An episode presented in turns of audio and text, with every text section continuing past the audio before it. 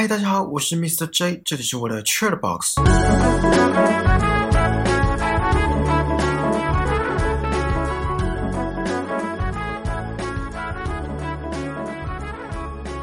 今天终于要来分享这集对我来说还蛮重口味，而且需要时间消化的《黑镜》系列第一季第一集《The National Anthem》国歌。这部作品会放在所有系列中的第一集，我觉得是因为它够引人入胜。然后我刚刚查了一下“引人入胜”这个成语的解释，上面是写说利用趣味性或是美丽的画面来引领人进入一个佳境，所以好像不太适用在现在这个场合，因为这集《The National Anthem》。国歌并不有趣，也没有所谓什么美丽的画面，更没有什么佳境。可是看在我才疏学浅的份上，大家就暂且让我用这个成语吧。我相信你们都懂我的意思。也就是说，这一集的震撼力足够让观众爱上《黑镜》系列之后的作品。好，那就先来带一下剧情吧。镜头一开始是一对夫妇躺在床上享受夜晚的宁静，而其中一位正是英国首相麦克卡路。当电话一响，首相被召唤，镜头一转，是广受民众爱戴的苏珊娜公主被挟持，绑在椅子上，念出声明稿的画面。当首相麦克卡路问对方要什么，是要钱吗？还是要解除第三世界的债务？还是拯救图书馆？结果都不是。对方要的是要首相当天下午在所有联播网、在所有电视媒体的镜头前跟一只猪发生性行为。令人绝望的是，这部苏珊娜公主被挟持的影片已经在网络上广为流传，在社群媒体，比如说 YouTube、Twitter 都被转载了很多遍，所以封锁也来不及了。最后也被当地的新闻台播报出来。英国政府找了影像专家，打算对这个不雅的影片移花接木，好让英国首相不用亲自上阵。当然，也找了演员替身。可是对方早已知情，并且送来疑似苏珊娜公主的手指当做警告，要英国首相亲自上阵。而全国民众也因为这部苏珊娜公主断指的影片，民调从原本大部分支持英国首相。转变为大部分民众都认为首相应该满足绑匪的要求，也就是应该跟一只猪发生性关系，因为他们认为即使首相很屈辱，可是跟苏珊娜公主受到的折磨相比根本不算什么。而其中的一位幕僚跟首相分析了现在的情况，如果他不配合绑匪的要求，那就会是把自己个人的名誉建立在一位女孩的性命上。加上民调已经压倒性的证明这点，以及政党、皇室的施压之下，全世界都在关注。最后，首相还是屈服了。虽然政府官方严正警告民众不要观看影片，可是可想而知，大家还是守在电视机前观看，甚至有人按下录影键，打算把影像录下来。整个直播过程耗时了将近一个小时，而公主也获救了。事实证明，那根手指并不是公主的，而全球已经有十三亿人看过这个直播，但英国首相的支持率却也提升了。可是相反的，他跟老婆之间的感情却支离破碎，回不到从前。好，剧情大概是这样。呃，有些细节我没有提到，我还是建议没看过的听众去看一遍，才四十几分钟而已。我在看完影集之后，看了一下烂番茄上有一个人是这么评论的，我觉得他讲的很好。他其中一段话是说：“The uncanny speed with which the unthinkable enters the realm of the acceptable，以不寻常的速度将难以置信的东西转化为可接受的东西。”而他所说的就是影片中大众想法的改变趋势。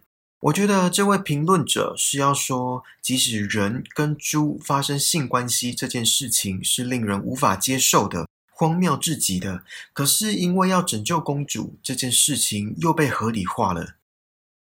这部作品有一个很明显的议题，就是新闻媒体跟社群平台对现在社会的巨大影响力，而且影响的层面很广，举凡政治、经济、文化、社会、娱乐，随便想得到的都有可能。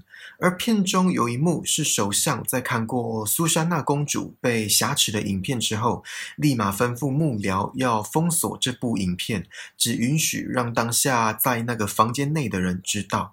可是不幸的，这部影片已经被转载出去。这里有两个点值得讨论。第一点是作者想告诉我们。其实政府或相关机构是有能力不让大众知道某些特定资讯的，这样是好还是不好？我们就以这部片中绑架公主的影片来讨论好了。绑架公主的影片无疑会给社会带来恐慌，再加上被挟持的又是受民众爱戴的公主，更是让大众无法接受。所以，如果影片公诸于世，从这个角度来看是弊大于利。或许让政府暗自处理，对大局来说会比较好。毕竟民心躁动会是一件可怕，而且就算事过境迁也难以抚平的事情。不过话说回来，人民是否有权利知道这个国家发生的每一件事情，并且在民主体制下可以自由的发表言论，这是第一点。第二点是社群媒体传播资讯的强大力量，甚至可以说失控程度。片中就算首相想要阻止绑架公主的影片散播出去，可是却已经为时已晚。在上传到 YouTube 这个平台之后，即使几分钟内被官方下令删除，却已经有为数众多的观看者以及转载的次数。就连最后首相跟猪发生关系的直播，也同时有十三亿人在观看，说全球瞩目也不为过。社群媒体的力量可见一斑。在这个资讯爆炸的时代，这样是好还是不好？社群媒体对人类社会的影响力一直众说纷纭，没有谁对谁错，端看切入事情的角度。有些人会说，社群媒体可以毁掉一个人，这句话千真万确。在很多电影作品都看得到，比如说一个学生被霸凌，而霸凌的影片被抛上社群平台，受害者不只要承受霸凌的痛苦，还有影片被公诸于世的伤害。就算受害者想要到一个新的地方重新开始他的人生，却因为社群媒体传播力量的强大，到哪里都被阴影笼罩着，很难走出来。或是可能霸凌影片没有公诸于世，却被拿来当作威胁的武器，被霸凌者不得不服从。有些人会说，社群媒体可以拿来做好事，就像有些明星会借由他们的公众影响力，呼吁世界各地的人做公益、募款、提倡人权运动、环保议题等等。就像奥斯卡影帝里奥纳多，我们先别管为什么他的女朋友一个比一个年轻。而且刚好都在二十五岁以下，哎，应该是吧？反正我们先别管这个。这位奥斯卡影帝时不时的提倡环保、全球暖化、石油开采、生态危机、海洋污染等等，希望能借由他的影响力提升全世界的环保意识。不管是在得奖舞台上的发言，或是透过媒体发声。还有一位奥斯卡得主，也透过奥斯卡的舞台向全世界发声。他就是演 Joker 小丑的男主角 Walking Phoenix 瓦昆菲尼克斯。我之前也有分享 Joker 这部暗黑电影，有兴趣的话可以去听听看。男主角 Walking Phoenix 演的超好，而他在奥斯卡的颁奖典礼上也提倡很多社会议题，包括性别不平等。种族歧视、同性恋权利、原住民权利跟动物权利等等，然后也倡导人类应该要跟大自然做连结。这两位奥斯卡影帝都是透过社群媒体的影响力，当然也包括他们自身的影响力，来让这个世界可以更美好。就算不是明星，很多人也因为这些社群平台的崛起。让被隐藏的资讯透明化，也让很多弱势族群发声，得到外界更多的关注跟重视。这些都是好的层面。可是，如果我们追根究底，回到一切事情的源头，不管层面是好的还是坏的，社群媒体从来都不是事情发生的始作俑者，把霸凌影片抛上去的是人，把霸凌影片当作威胁武器的是人。同样的，透过社群媒体发声，呼吁全世界做公益、募款、提倡人权运动、环保议题的也是人。所以，一切的源头都是我们人类，并不是社群媒体本身。或许我们可以换个角度去思考：社群媒体充其量只是一项工具，是我们人类让他们有了力量、有了影响力。而这股力量、这股影响力要怎么发展，会如何改变整个世界，端看我们的出发点。影片中也阐述了，因为社群媒体的多样性与蓬勃发展，让民主体制的社会中人民的影响力更胜以往。其中，首相也因为民调戏剧性的反扑。不得不改变原本的坚持，向绑匪的要求妥协。在得知事情的发展之后，首相的老婆很担心。在他跟首相的对话当中，说了一句很人性黑暗的话。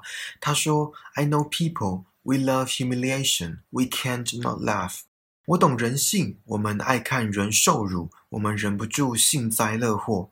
我只能说，作者在描绘人性方面真的很强。而且也很写实。为什么会说写实？因为这可能就发生在我们的生活中。大家都有听过“他人的不幸有蜂蜜的滋味”这句话吧？当有人出糗时，就算心里觉得好笑，基于礼貌与道德，表情控管还是要做好。之前我也看到一张梗图，上面写说，如果朋友出糗了，当然会帮助他，可是要等我先笑完，也是同样的道理。很多社群媒体广为分享的影片内容，都是建立在他人的痛苦之上。比如说，模特儿一本正经的在舞台上走秀，可是却半路中跌倒；或是新闻主播吃螺丝等等。其实，整部片的镜头时不时的会带到社群媒体上幸灾乐祸，甚至是不雅的留言，都揭露了这个人性黑暗面。幸灾乐祸这个主题之后有机会的话，会再跟大家分享。剧情的最后，公主在英国首相抵达拍片现场前，其实就已经被歹徒释放了。歹徒只是为了声明一个观点，即使影片中没有特别说明是什么观点，可是看过的听众应该都知道。如果只是单纯的发生公主被绑架的事件，或许还会受到比较多关注。可是当首相要跟猪发生性关系的直播公开之后，一切都变了样。那些关注都被转移了。影片中有几幕是拍摄无人的街道、空荡荡的场景，就是要表述全国都在电视机前拭目以待，观赏这场足以让一个人的尊严支离破碎的羞辱画面。大部分的人没有关掉电视，即使瞠目结舌，即使看了之后有点自责。而且，就算知道画面会不堪入目，就算知道越多人看，受害者的受辱程度会越高，民众的心态还是从站在首相的立场思考，转变为渴望看到羞辱首相的直播秀，也讽刺了现代人爱看热闹以及人性病态的好奇心。而且，应该不是只有民众，各大媒体，甚至是全世界都是如此。应该只有首相的老婆反对向绑匪妥协吧。在最后一幕，首相的老婆应付完媒体回到家，头也不回地走上楼，留下冰冷凝重的空气给首相。其实，自私的人性在这部片中也显露无遗。比如说，首相一开始的不愿意妥协，即使对方握有公主的性命，一方面是为了自己的尊严，一方面是政治生涯的延续。或是民众为了刚刚讲的满足那病态的好奇心，反转认为首相应该答应绑匪的要求，应该上演这段极具冲击性的画面，以及最后一幕首相的老婆不想再碰到跟猪发生过关系的老公，转过身后马上变脸的态度，这些都把人性自私的一面刻画的淋漓尽致。然后再想想，一个没有握有实质上权力的绑匪，却可以透过网络、社群平台、新闻媒体，当然还有操弄人心，让一位高高在上的国家首相颜面扫地。在这部作品当中，导演很不客气的把人心黑暗面血淋淋的呈现给观众，也一样丢给观众很多开放性的反思。如果还没看过的听众，就算被我爆雷了，还是建议去看。尤其是喜欢类似这种人性暗黑题材的听众，更值得你们去看。好啦，这次的 True Box 就到这里喽，希望你们还喜欢今天追剧闲聊的内容。请记得帮我订阅这个节目，然后打星评分留言，并且分享给身边可能对 Black Mirror 还有今天讲的这集 The National Anthem 国歌感兴趣的朋友。更重要的是，此时此刻在听 Podcast 的你，在听我说话的你，让我们一起把人生过得更精彩吧！我们下次见，拜拜。